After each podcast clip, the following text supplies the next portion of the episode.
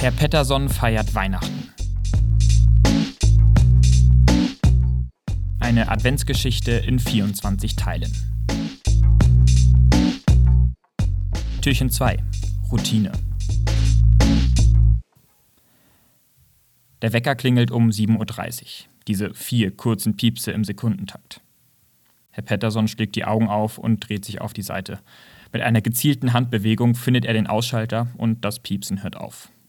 Die größere Snooze-Taste direkt daneben, die man mit einer wilden Handbewegung automatisch finden würde, ignoriert er. Wie seit mehr als 40 Jahren. Er hat es nie verstanden, wieso man im Bett liegen bleiben sollte, wenn man doch auch direkt aufstehen kann. Früher, als er noch gearbeitet hat, klingelte der Wecker schon um 6.30 Uhr. Danach blieb ihm eine halbe Stunde Zeit für die Dusche und das Frühstück, dann musste er los. Zeit zum Dösen blieb da nicht.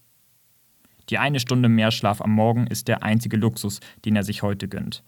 Denn auch wenn Herr Pettersson nichts vorhat, ein geregelter Tagesablauf ist ihm wichtig. Nach der Dusche stellt er die Kaffeemaschine an und zieht sich die dunkelbraunen Lederschuhe an.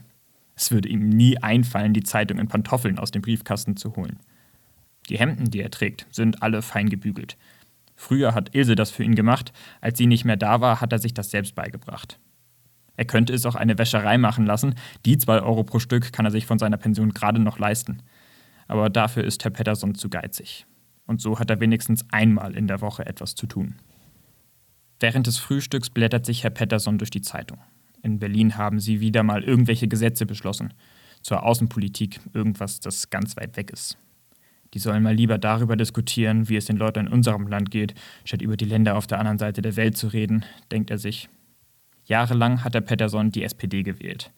Aber als es in den letzten Jahren immer stiller geworden ist, hat er das mit dem Wählen sein gelassen. Die Bundestagswahl letztes Jahr war die erste seit seiner Volljährigkeit, bei der er nicht gewählt hat. Er blättert weiter.